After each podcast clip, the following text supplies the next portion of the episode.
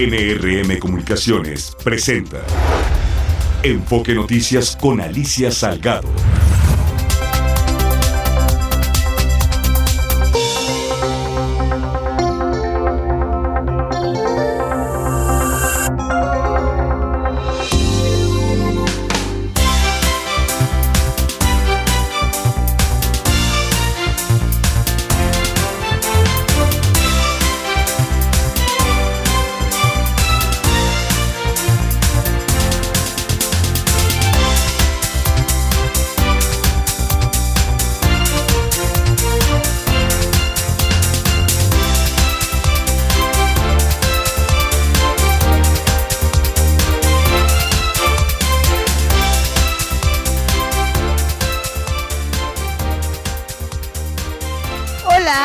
¿Cómo estás? Qué gusto de saludarte de nueva cuenta. Bienvenido, bienvenida a Tu Enfoque Noticias, tercera emisión. Esta emisión que está pues especializada y específicamente eh, dirigida o focalizada en eh, temas de carácter económico, financiero, de negocios, de política. Hoy vamos a dejarle un, punto específico a los temas internacionales por la importancia que tiene para nuestro país, em, sobre todo el avance de la negociación de una de un acuerdo en materia de migración. Hoy la embajada da a conocer un documento en el que el Departamento de Inmigración de los Estados Unidos reconoce que ha eh, repatriado a México poco más de 5 mil mexicanos en tan solo tres días, del 11 al 13 de diciembre. Imagínate el tamaño. Bueno, claro, están repatriando a muchos centroamericanos. La decisión del presidente Biden es conseguir un acuerdo para, que, para, para apoyar a Ucrania y esto ahora nos está eh, pues replanteando la posibilidad de un acuerdo migratorio que puede endurecer la posibilidad de cruce fronterizo de aquellos que buscan eh, ir a los Estados Unidos de manera ilegal. Hay que decirlo, no, no es este, otra cosa sino inmigración ilegal. De esto y más te voy a platicar hoy aquí en esta tercera emisión de Enfoque Noticias. Bienvenida, soy Alisa Salgado.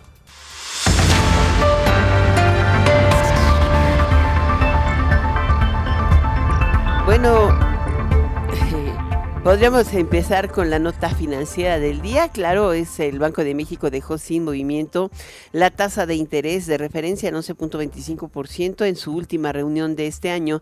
Sin embargo, esto, o sea, a pesar de eso, es la sexta ocasión consecutiva en que congela, ahí el precio es muy alto en términos eh, de tasa real y en términos de tasa o, de la diferencia de tasas con Estados Unidos, pero en realidad eh, lo que llama la atención es que está ratificando que va a mantener la tasa ahí por cierto tiempo y eh, modificó al alza su expectativa de inflación. Ellos mismos, no solamente es el, el mercado, sino el, eh, el Banco de México está revisando al alza las estimaciones de crecimiento de la inflación subyacente.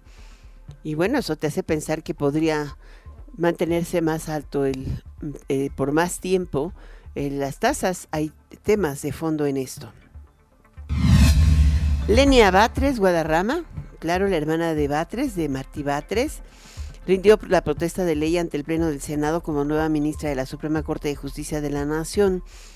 Esto eh, eh, fue hoy, después de que pues el presidente López Obrador diera a conocer que sería ella y pues ella, ella, tiene que protestar ante el Senado ya con una mayoría holgada, sin mayoría absoluta.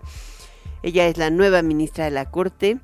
Es, eh, aparte de todo, trabajó con el presidente López Obrador como su asesora.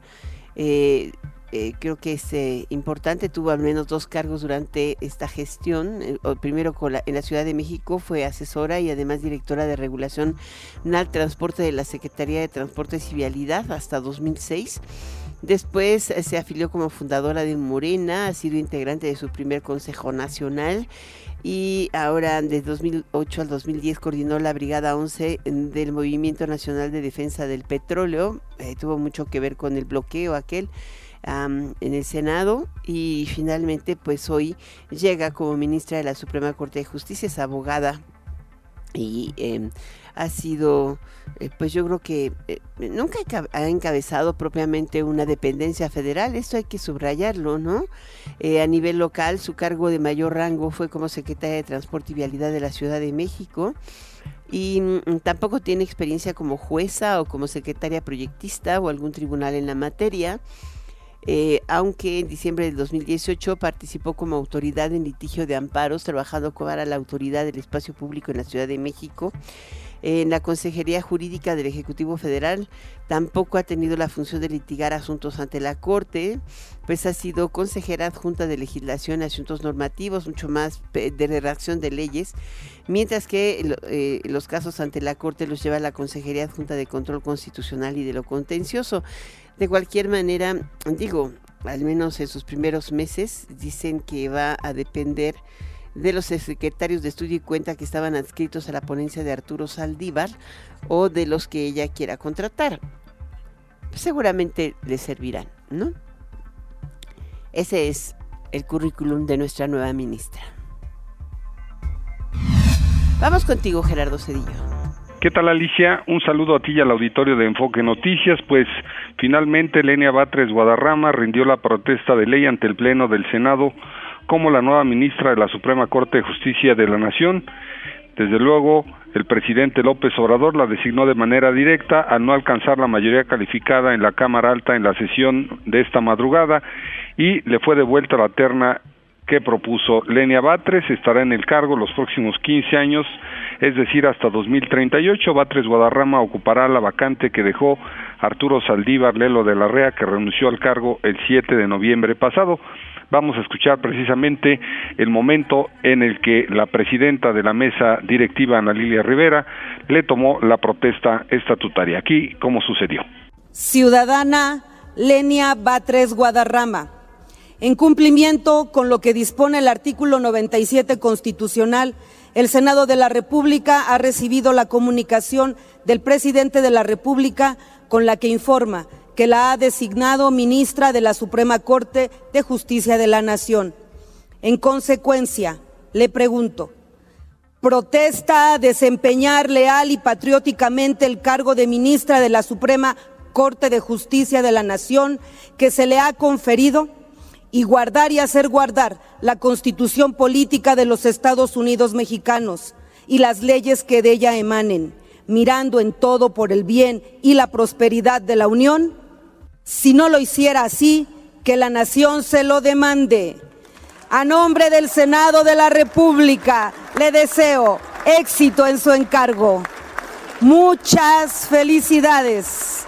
Así concluyó prácticamente el trabajo en el Senado de la República que bueno pues se dedicó ya prácticamente la última sesión de este periodo ordinario a sacar algunos nombramientos sobre todo de carácter diplomático. Es el reporte que te tengo. Muy bien, muchísimas gracias Gerardo Cedillo. Mira, hay una gran polémica en torno a la llegada de ella justamente porque no tiene una experiencia eh, propiamente como eh, jueza o o en, en, materia de litigio. Eh, hoy a mí me llamó muchísimo la, atención que ante la crítica que expuso el panista Damián Cepeda sobre la legitimidad de este nombramiento, eh, la senadora morenista Olga Sánchez Cordero, quien además fue eh, ministra de la Suprema Corte de Justicia, hasta antes de llegar a, por Morena al Senado de la República y de ahí a Gobernación y regresarse al Senado, preguntó algo que, decía, ¿cómo es que la designación presidencial le va a quitar legitimidad? O sea, la legitimidad se la da justamente el proceso constitucional que se determinó para poder elegir cuando no se ponen de acuerdo los legisladores. Entonces no, no es que no sea legítimo el nombramiento, lo tiene, tiene dos temas fundamentales. El reglamento no dice que debe ser juez o tener carrera judicial. El reglamento dice que debe tener experiencia judicial y también este, que tiene, debe tener carrera en derecho y lo tiene, ¿no? Yo creo que este es un, un tema importante. Es difícil que se pueda cuestionar la legitimidad de este nombramiento, cuando te digo, o sea, tiene la Constitución, pero lo que se pone en duda es la capacidad de ella como ministra ante la falta de experiencia. Y hay quien dice, no, hombre, pues ya le pusieron a los, se va a quedar con los secretarios de estudio y cuenta del ministro Saldívar y ellos le van a ayudar.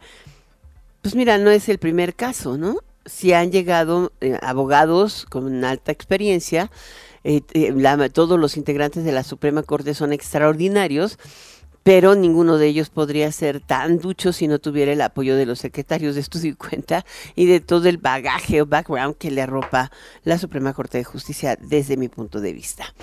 En fin, esperemos que haga un mejor papel de lo que todos suponemos que pueda hacerlo. Con la ausencia de la presidencia de la República, la ministra eh, del presidente, porque fue, ayer te comenté que iba la secretaria de Gobernación en su lugar. Hoy la ministra mm, de la Suprema Corte, la presidenta, la ministra presidenta de la Suprema Corte, Norma Lucía Piña, rindió su primer informe de labores, anunció que defenderá los derechos de los empleados del Poder Judicial de la Federación, la autonomía de la institución y el respeto a la Constitución. Jorge Sánchez. Alicia, auditorio de Enfoque Noticias, muy buena tarde. Te informo que ante los plenos del Poder Judicial de la Federación, la ministra presidenta de la Corte, Norma Lucía Piña Hernández, presentó su primer informe anual de labores 2023 en el que anunció que defenderá los derechos de los empleados del Poder Judicial, la autonomía de la institución y el respeto a la Constitución. Ante representantes de los otros dos poderes de la Unión la secretaria de Gobernación, Luisa María Alcalá Luján, en representación del presidente de la República, y Marcela Guerra, Castillo, presidenta de la mesa directiva de la Cámara de Diputados, la ministra presidenta afirmó que la situación que se nos presenta en el futuro inmediato no solo pone a prueba el Poder Judicial, sino a los propios cimientos de una sociedad basada en los equilibrios democráticos y en el respeto a la ley. En ese sentido, sin mencionar la extinción del fideicomiso de que fue objeto el Poder Judicial de la Federación, anunció que defenderá los derechos de los trabajadores y será respetar la ley y sobre todo la Constitución. Sepan las y los trabajadores del Poder Judicial de la Federación que sus derechos laborales, igual que los de todos los mexicanos y mexicanas serán garantizados en términos del orden legal y constitucional que los ampara. Ustedes son el elemento fundamental para garantizar la justicia que México exige. Sin ustedes, no podemos asegurarle a la sociedad que el ejercicio de sus derechos se sostendrá más allá de cualquier presión. Sin ustedes, no hay Poder Judicial Federal.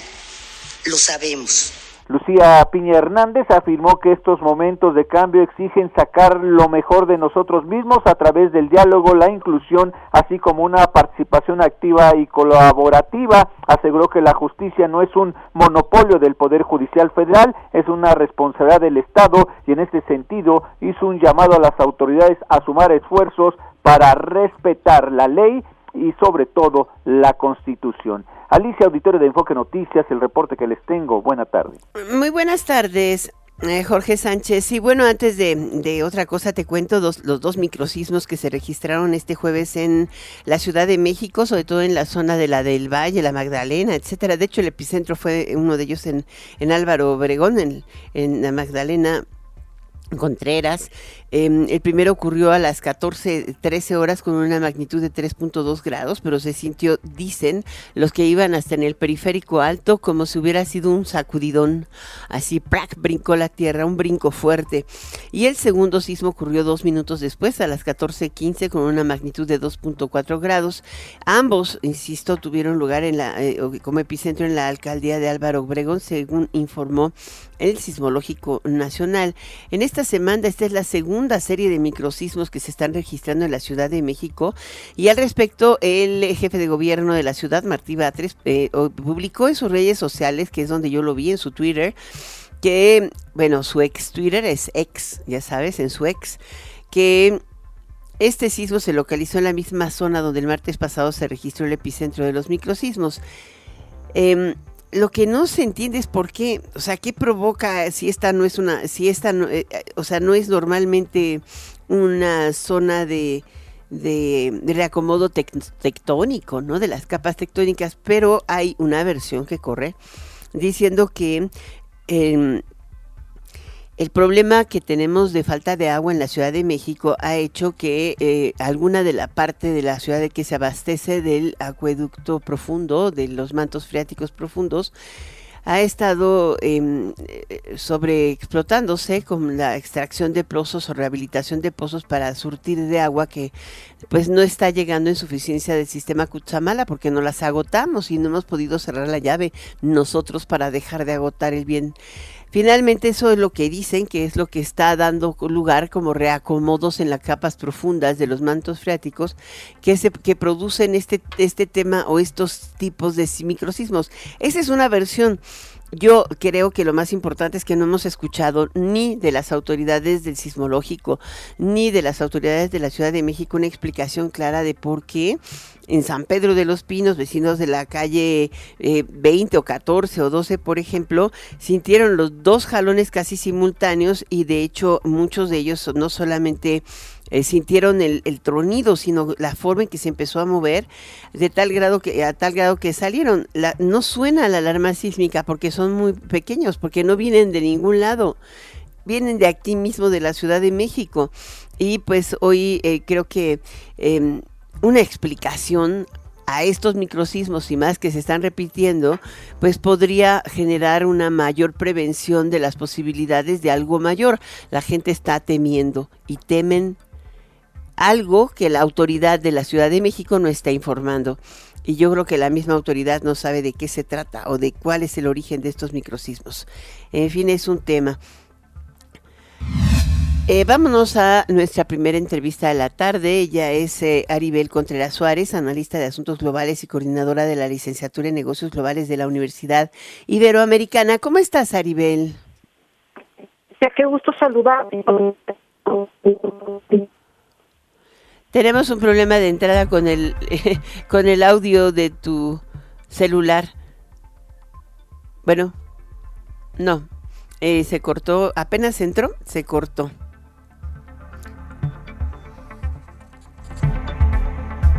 Vamos al cierre de mercados con eh, Mara Rivera. Aquí como me hablan mucho y me dicen algo, yo ya hasta había mandado a Mara Rivera, pero ya tenemos, pudimos, pudimos recuperar a Aribel, espero que no se nos corte. Aribel, ¿cómo estás? Con el gusto de saludarte, mi querida Alicia, y un gusto poder compartir con todo tu auditorio, pues estas pinceladas de perspectivas del acontecer internacional. Pinceladas, sí, porque en, siete minutos no nos da para más. Pero el tema es eh, de fondo, ¿no? El juicio político contra el presidente Biden en la medida en que avanza la, eh, la eh, pues la contienda electoral y particularmente una negociación que resulta crucial para el propio Biden, pero también para el mundo, porque em, este acuerdo que, que espera obtener de, de, los republicanos un aval y de sus mismas eh, constituencies demócratas que busca 60 mil millones de dólares para apoyar la militarización de Ucrania, hoy la Unión Europea buscó respaldarla con eh, pues allanar el camino que, el estorbo que representaba el presidente de Hungría para que eh, se incorpore una vez que termine la guerra eh, Ucrania como miembro de pleno derecho a la Unión Europea. Es como un gran ajedrez. Eh, dices, ¿de verdad van por el juicio político contra Biden? Es un gran ajedrez y un gran rompecabezas político a la luz de que, como bien eh, resaltas, Alicia, pues estamos en un escenario preelectoral donde pareciera que esta historia ya la vivimos, ¿no? Un déjà vu cuando eh, le tocaba eh, el turno a Donald Trump gobernar. Ahora, eh, en este escenario de estos tiempos tan álgidos en la Unión Americana, pues los republicanos están buscando ver de qué manera hacen revés para fortalecer a, Donald Trump en vísperas de que, pues, aunque falta un año de las elecciones, estarán eh, empujando eh, para presionar y, de esta manera pulverizar la imagen de Joe Biden. 435 eh, miembros de la Cámara de Representantes, que son los que tienen pues el poder de, de votar para iniciar este juicio político. vemos que los republicanos, por supuesto que votaron a favor, pero va a quedar atorado en el Senado ¿Por qué? Porque en el Senado, a comparación de la Cámara Baja, sí se requiere una mayoría eh, absoluta, es decir, más del 66%, que significa más de 66 senadores, puesto que el total son 100. Eh, aquí hay mayoría por parte de los demócratas, entonces es un hecho que no va a proceder, como tampoco procedió en su momento el proceso del juicio político contra Donald Trump. Pero ¿por qué lo hacen a pesar de que saben que no va a proceder?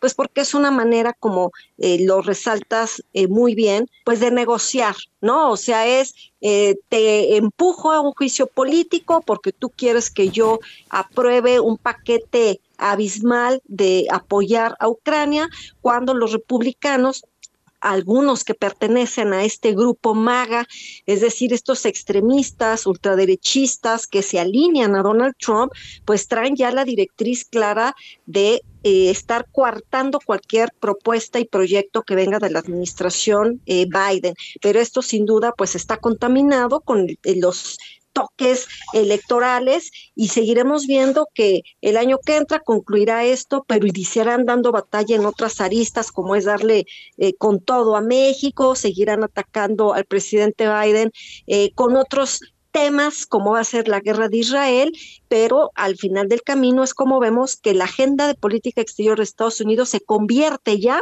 la agenda doméstica, Alicia. Eso, esa es la parte más importante. Ahora, eh, hoy em, en prácticamente todos los periódicos de Estados Unidos empieza la guerra de encuestas. Algunos, los que tienen clara tendencia demócrata, como Washington Post o, New York Times, dan por delante a Biden, pero los otros, como Wall Street Journal y USA Today, por ejemplo, dan como eh, ganador a Donald Trump. Em, las diferencias son mínimas, pero en el fondo hay tres temas de campaña y uno de ellos nos afecta, el de migración. ¿Nos puedes decir por qué? Por supuesto, Alicia, y qué bueno que resaltas la parte mediática, porque sin duda los medios estarán siendo un actor clave y crucial en el resultado electoral de las elecciones en la Unión Americana. Hoy, en una entrevista en NBC, un eh, eh representa, eh, o sea, un legislador demócrata resaltaba en una entrevista de que es increíble que los republicanos no quisieran votar por el juicio político contra Donald Trump por la insurrección, pero sí en este sentido de Biden, a pesar de que las evidencias son muy eh, muy, muy, muy ligeras y muy eh, poco contundentes. El tema migratorio, como bien resaltas, pues es un tema que para los republicanos que son antimigrantes se ha convertido en un tema de, la agenda legislativa, pero también de la agenda política electoral, a la luz de que critican y cuestionan el quehacer gubernamental de Biden, de que no ha hecho lo suficiente para eh, seguir presionando al gobierno mexicano de que no se envíen migrantes. De ahí que México se ha convertido en este cuello de botella de recibir lo que ellos expulsan, pero también seguir cobijando a los migrantes que entran por la frontera eh, sur, de, de tal manera que México eh, se convierte en esta piñata política eh, en el ámbito comercial, pero también en el tema migratorio, en, un, en una arista y en un escenario electoral, donde también hay legisladores republicanos que son mucho más suaves, no tan radicales, pero que ahorita en esta contienda se suben a este tren y dicen, sí, es cierto, eh, no queremos más migrantes, eh, su proceso de asilo político lo tienen que hacer en México, no aquí, y sabemos que el gobernador eh, Jeff Abbott de Texas, pues es eh, un antimigrante acérrimo, inclusive yo creo que hasta peor que, que, Donald Trump, y en el paquete también se ha sumado el gobernador de Florida, Ron DeSantis, donde ponen sobre la mesa que es por culpa de Biden que hay tanto migrante que le arrebatan los empleos, les quitan presupuesto eh, público para todo lo, lo, que tiene que ver con los sistemas de salud y educación, y ahí es donde entonces el tema migratorio juega un rol crucial para las elecciones de noviembre de 2024, donde ya tenemos una claridad de que inclusive latinos y afroamericanos prefieren votar por las propuestas republicanas versus las demócratas, más allá de quién va a ser el candidato, es decir, estas encuestas que tú bien resaltas, sí se hacen muy focalizadas con el nombre del candidato, es decir, ponen pues Trump y Biden, porque Biden pues sabemos que busca la, la reelección, pero en ocasiones hay encuestas donde se van más por el partido que por el personaje, y aquí es donde está ganando mucho campo los republicanos en el sentido de decir no al aborto, sí a la aportación de armas, eh, antimigrantes. No podemos permitir que México, según ellos, eh, abuse violando el TEMEC. Y entonces esto, que es muy romántico para la base electoral, será crucial para el año 2024. Ahora, perdóname que te interrumpa un tema ahí, porque eh, eh, viendo las encuestas, ¿no? Hay alguna que me llama mucho la atención.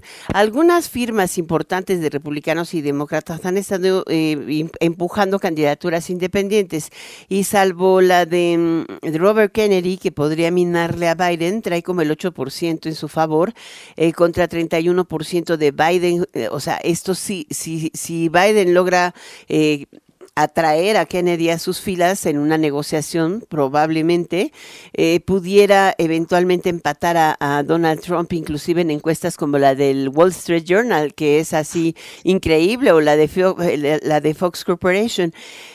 Hay, hay, un, hay uno que me llama mucho la atención de todo cuando ves la cantidad. No es Joe Manchin, no es Cornel West, ni tampoco Jill Stein, sino el on the side.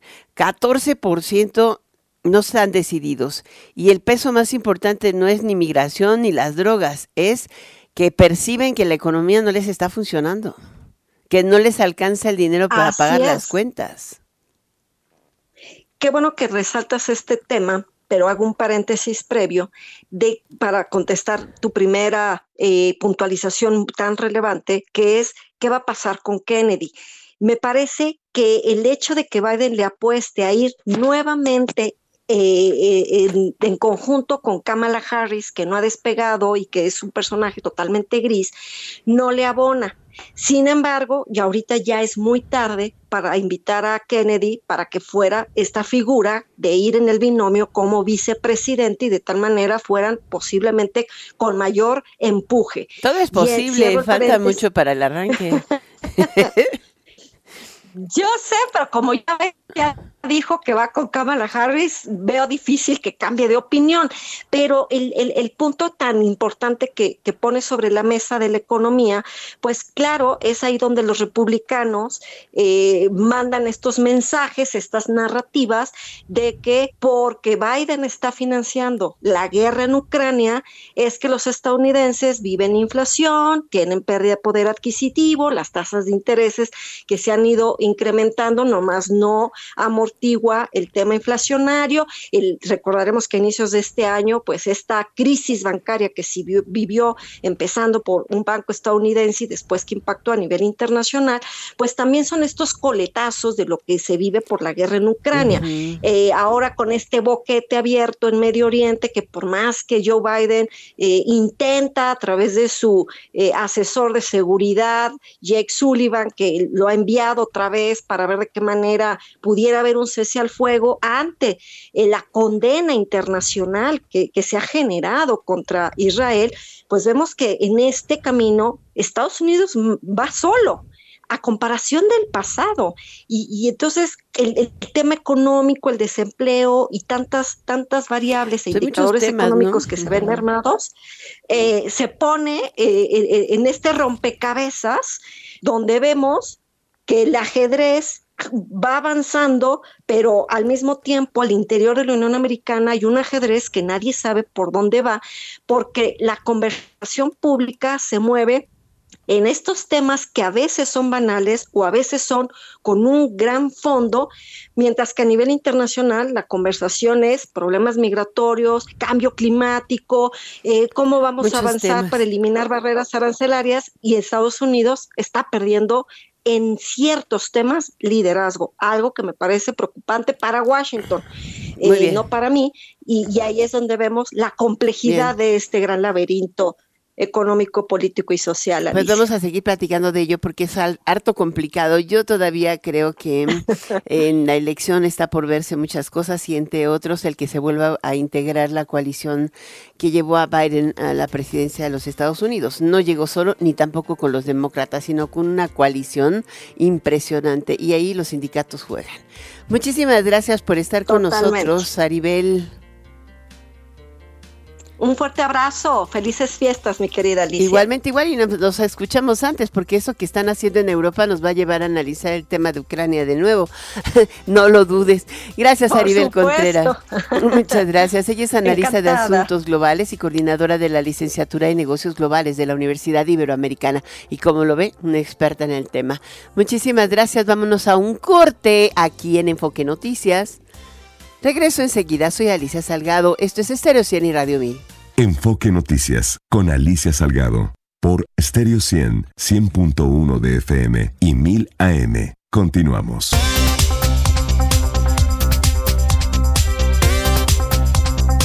Antes de ir, tenemos muchas noticias que vienen de los Estados Unidos, es impresionante, ¿no? Hoy eh, se da a conocer, es una declaración del embajador Ken Salazar, que con, en una acción eh, más para fortalecer los esfuerzos compartidos para combatir las redes de tráfico de personas y de drogas, el Departamento del Tesoro emitió sanciones contra la organización criminal transnacional Malas Mañas la cual se enfoca en el tráfico de personas y narcotráfico, incluyendo fentanilo y metanfetaminas, y tiene su sede en el estado de Sonora. Este grupo dice que trabaja estrechamente con el cártel de Sinaloa.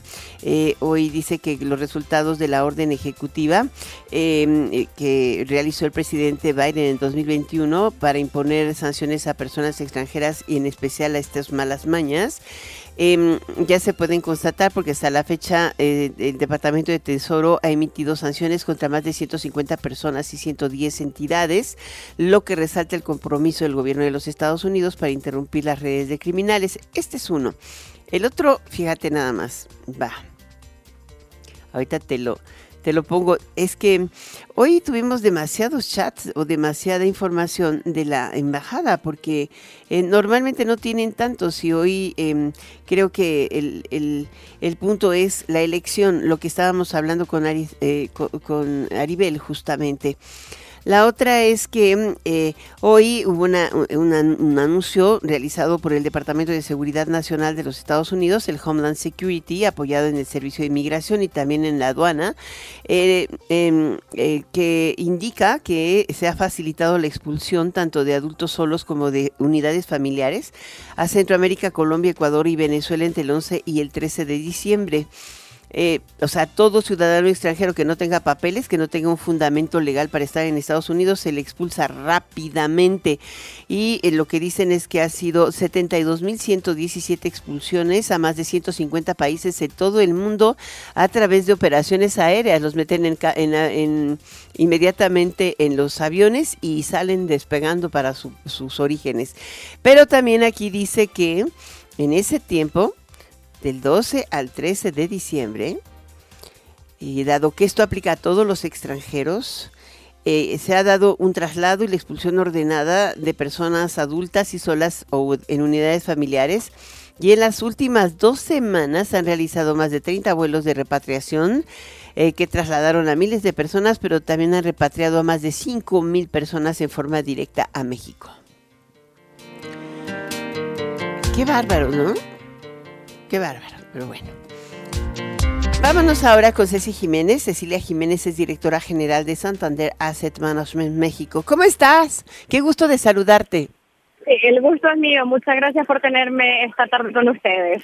Pues hoy en particular por esta, eh, queremos platicar contigo esta decisión que se ha tomado en Santander. Creo que forma parte de una estrategia global de adquirir el negocio de gestión de activos y operación de fondos de inversión de BNP Paribas en México. Supongo porque se va a fusionar o, va a operar de manera integrada con Asset Management México. Eh, Solo que a mí me llama la atención, Santander es muy grande, Paribas es chiquito, ¿por qué se dio esta operación? Ah, muy buena pregunta, Alicia, muy buena pregunta. Diría que la razón principal detrás de la adquisición o del interés de adquirir esta compañía que se anunció eh, el día de, hoy de ayer más bien, es porque vemos que los productos que BNP Paribas ofrece en el mercado mexicano son productos complementarios a la gama de productos que Sam Asset Management ofrece actualmente en México. Mm. Creemos que con esta adquisición podemos complementar de manera importante y ofrecerle mejores productos y servicios a nuestros clientes, principalmente aquellos que tienen que ver con eh, los ahorros para la parte de pensiones privadas específicamente, que es un negocio que a nosotros nos interesa mucho participar y donde buscamos tener más desarrollo, mismo que podemos adquirir a través de esta, de esta potencial adquisición. Ahora, eh, Santander ha ido fortaleciendo su estrategia de ofrecimiento de fondos de inversión de diferente naturaleza. El asset management se ha convertido clave, pero este tipo de fondos em, con eh, el apoyo institucional puede, o, sea, no con el apoyo institucional, sino al ofrecer administración de reservas aseguradoras o, mm, afores, no sé, puede ser hasta mm, entidades que administran patrimoniales o fondos de pensiones privados ¿Podría cambiar en alguna manera el ritmo de, administración o el monto de administración futura de Santander? Yo creo que sin duda, o sea, da justo en el clavo. El negocio institucional en México tiene un potencial enorme y ese potencial viene de la mano del crecimiento que estamos viendo, particularmente en la industria de, del retiro, en las AFORES, específicamente con los cambios regulatorios que hemos visto en los últimos años. Entonces, yo te diría que particularmente en esa industria vemos un crecimiento significativo, duplicar a lo mejor los activos bajo administración los próximos 5 o 7 años y de la mano con el crecimiento que está teniendo ese segmento y el crecimiento institucional, vemos que los productos que nosotros como gestores de inversión podemos ofrecer al mercado institucional también van van a ir creciendo. Entonces, no solamente los mercados, no solamente los activos tradicionales, como puede ser renta fija, renta variable, pero además y específicamente en el mercado de activos alternativos, que es desde mi punto de vista donde vemos un potencial gigante en México para seguir creciendo. Pues yo te agradezco mucho esta entrevista, es eh, muy completa, concisa y directa. Ceci Jiménez, directora general de Santander Asset Management en México. Eh, algo están haciendo que siguen creciendo y mucho. Gracias por estar con nosotros. Hasta un abrazo, muchas gracias. Hasta pronto. Enfoque Noticias con Alicia Salgado por Stereo 100, 100.1 de FM y 1000 AM. Continuamos.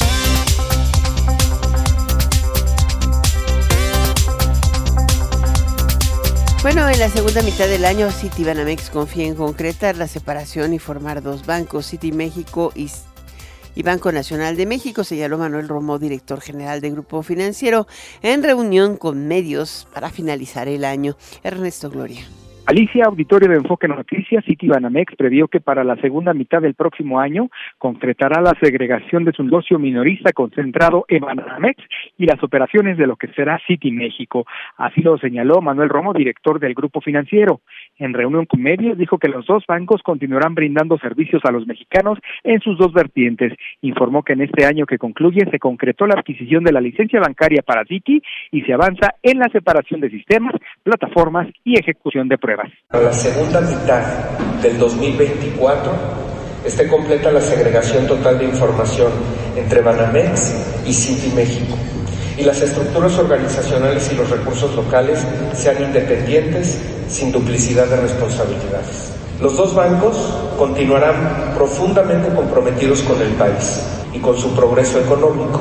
En ambos casos, la prioridad es contribuir al modelo de desarrollo de México.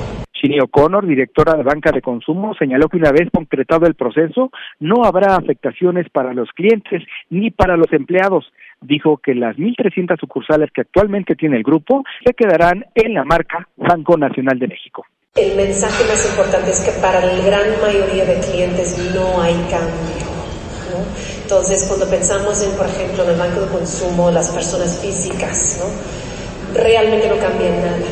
¿no? De un día a otro van a seguir operando de exactamente de la misma manera, en la misma sucursal, en las mismas plataformas. Sí hay un cambio en el nombre, ¿no? City Banamex se va a convertir en Banamex, el Banco Nacional de México, y la comunicación está centrada en ese cambio. Donde hay un poquito más de complejidad es en el segmento de, de empresas. Sí es un regreso ¿no? a la marca que, que existía hasta hace 15 años. Eh, todas las sucursales, o sea, las mil, casi 300 sucursales que tenemos hoy en el país, van a formar parte del Banco Nacional de México. Alicia, por su naturaleza y segmento de mercado enfocado a la banca privada, City México no requerirá de sucursales y operará en el ámbito digital principalmente para operar transferencias de capital a nivel internacional. Alicia, la información que les tengo. Muchísimas gracias por este reporte, Ernesto Gloria. Vamos ahora contigo, Mara Rivera, y el cierre de mercados. Gracias Alicia, auditorio de Enfoque Noticias, pues la Bolsa Mexicana de Valores terminó el día con una ganancia de 3.27%. En Estados Unidos el Dow Jones cerró con una avance de 0.43%, ligando así seis sesiones consecutivas al alza y alcanzando nuevamente un máximo histórico. El Nasdaq cerró con una ganancia de 0.19%, con ello liga seis sesiones consecutivas a la alza, alcanzando su mayor nivel desde el 14 de noviembre. En el mercado cambiario mexicano tenemos que el peso cerró la sesión con una apreciación de 0.34% o 5 centavos, cotizando alrededor de los 17.18 pesos por dólar, con el tipo de cambio tocando un máximo de 17.39 y un mínimo de 17.14. La apreciación del peso ocurrió precisamente tras el anuncio de la política monetaria del Banco de México, que fue en línea con lo esperado. La Junta de Gobierno mantuvo la tasa de interés en 11.25%. Hasta aquí los números. Muchísimas gracias. Fíjate que hay una cosa que llamó muchísimo la atención, fue el incremento extraordinario que tuvieron los grupos aeroportuarios del sureste, fue de 25.41%, el GAP, el aeroportuario del Pacífico, ganó 17.20% y el centro norte 14.64%. Fueron las de mejor comportamiento de la jornada y estas acciones aumentaron después de que Azur publicara detalles de conversaciones con funcionarios gubernamentales que aliviaron las preocupaciones de que el gobierno mexicano estaba buscando controlar las ganancias en el sector y que no había tales rumores y que era todo lo contrario. La verdad es que sí hay cosas interesantes. Bueno, eh, usted sabe que a principios de octubre el presidente López Obrador dijo que estaba buscando cambiar los acuerdos de las concesiones aeroportuarios y llegaron a un acuerdo. Y pues finalmente decían que no, que iban a ir más allá sobre un control de los derechos. Y bueno, hasta donde yo sé, sí van a ir a capitalizar a la Mexicana de Aviación, la empresa aérea del Estado. Ya tenemos en la línea a la gobernadora del Banco de México, a quien le damos la más cordial bienvenida. Enfoque Noticias, maestra Victoria Rodríguez Ceja, ¿qué tal? ¿Cómo está, gobernadora?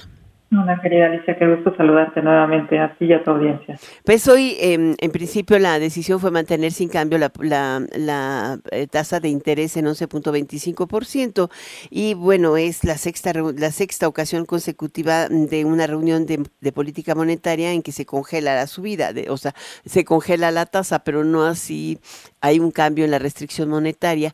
Eh, ¿Cuál fue la decisión? ¿Por qué tomaron esta decisión de mantenerse ahí?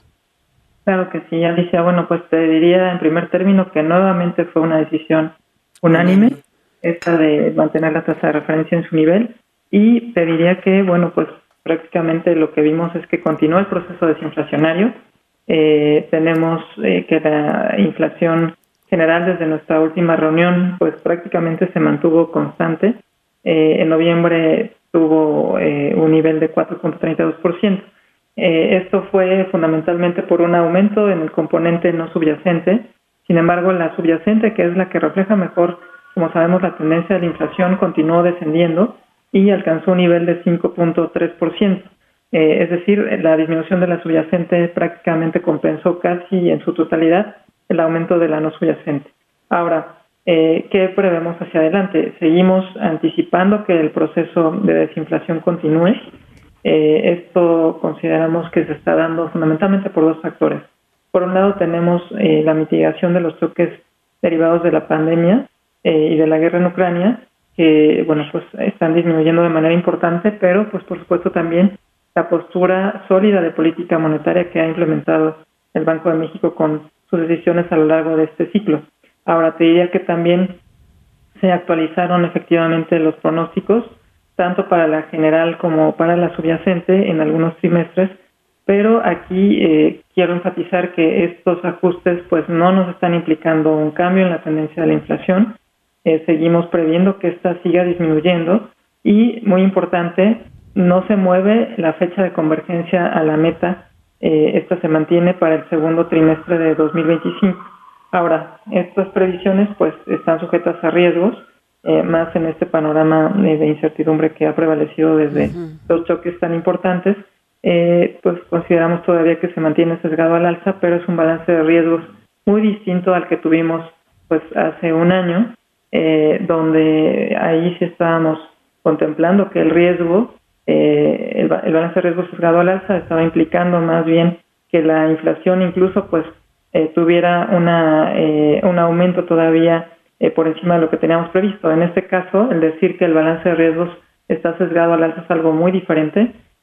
simplemente pues estaría implicando que la disminución de la inflación eh, sea un poco más gradual. Pero el proceso de, desinflación estamos esperando que sin duda continúe y de acuerdo a, estos eh, elementos es que decidimos por unanimidad mantener de nuevo nuestra tasa de interés en 11.25%. Ahora, eh, señalamos en nuestro comunicado que es necesario mantener esta tasa de referencia todavía en su nivel actual por cierto tiempo, tomando en cuenta pues que si bien el panorama es complicado aún, se ha avanzado de manera importante en el proceso desinflacionario.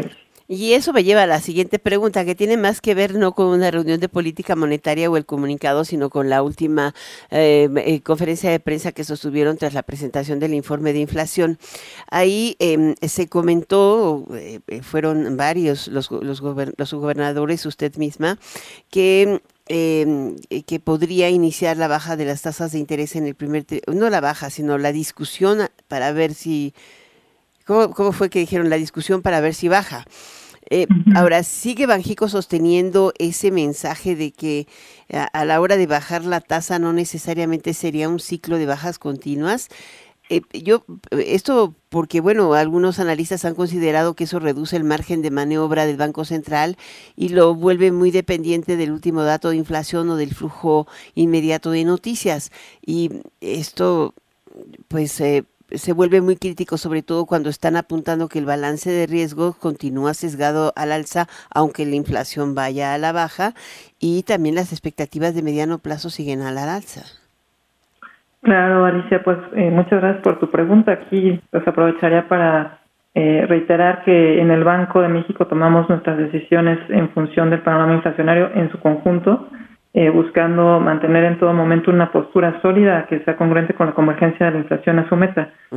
aquí te diría que pues no respondemos a un solo dato o, o un indicador, evaluamos el comportamiento observado y esperado de la inflación, de sus componentes y de todos sus determinantes lo cual implica pues dar seguimiento a través del tiempo, te diría, no, no solamente en un momento, a una amplia gama de variables e indicadores. Entonces, eh, las decisiones que en su momento se tomen, pues dependerán de la información disponible eh, en cada decisión.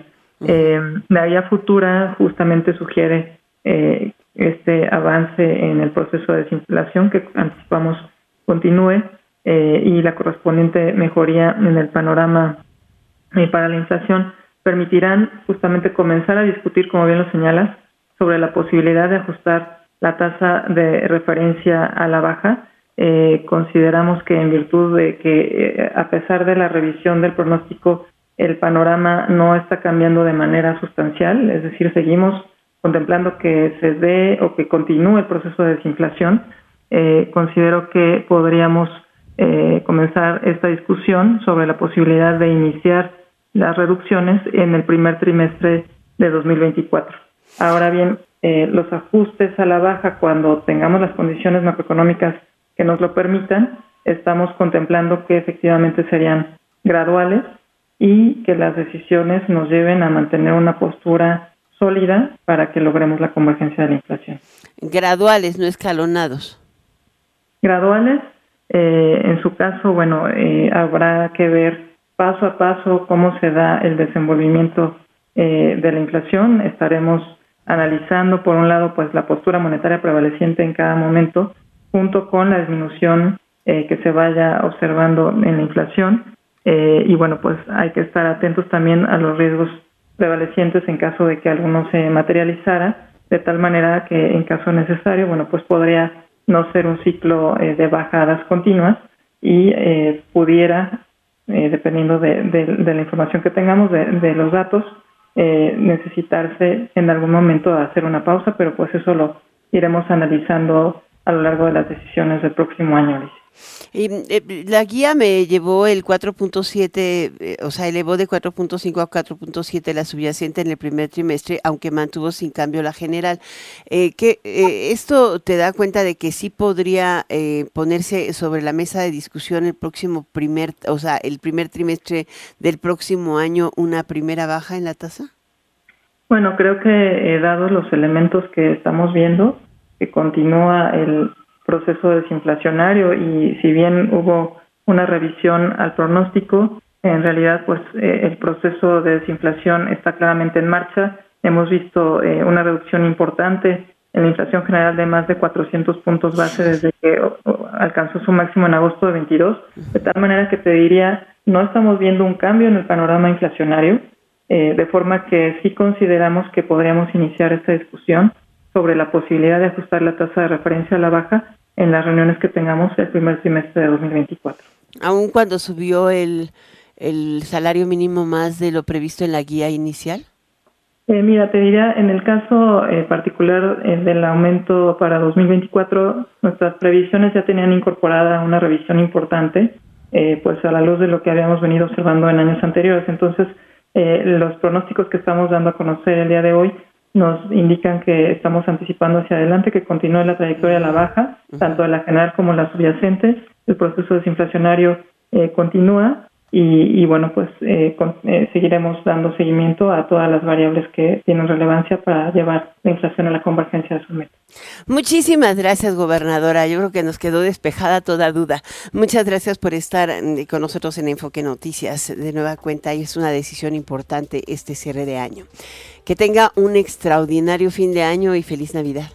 Igualmente, Alicia, los mejores deseos para ti y tu audiencia. Muchas gracias, hasta pronto. Enfoque Noticias con Alicia Salgado por Stereo 100, 100.1 de FM y 1000 AM. Continuamos. Bueno, está impresionante el tema hoy, ¿no? De, de las noticias. Les dejo en compañía de eh, Daniela Inurreta en Golden Hits por Stereo 100 y Radio 1000. Enfoque Noticias te invita a seguir con nosotros y recuerda que mañana eh, amanece y la primera emisión la realiza Martín Carmona, Adriana Pérez Cañedo a la una y de nueva cuenta nosotros tenemos una cita contigo aquí a las 6 eh, de la tarde. Soy Alicia Salgado, muy buenas noches. NRM Comunicaciones presentó Enfoque Noticias con Alicia Salgado. Lo esperamos el día de mañana en punto de las 6 horas en Amanece con Martín Carmona. Claridad en información.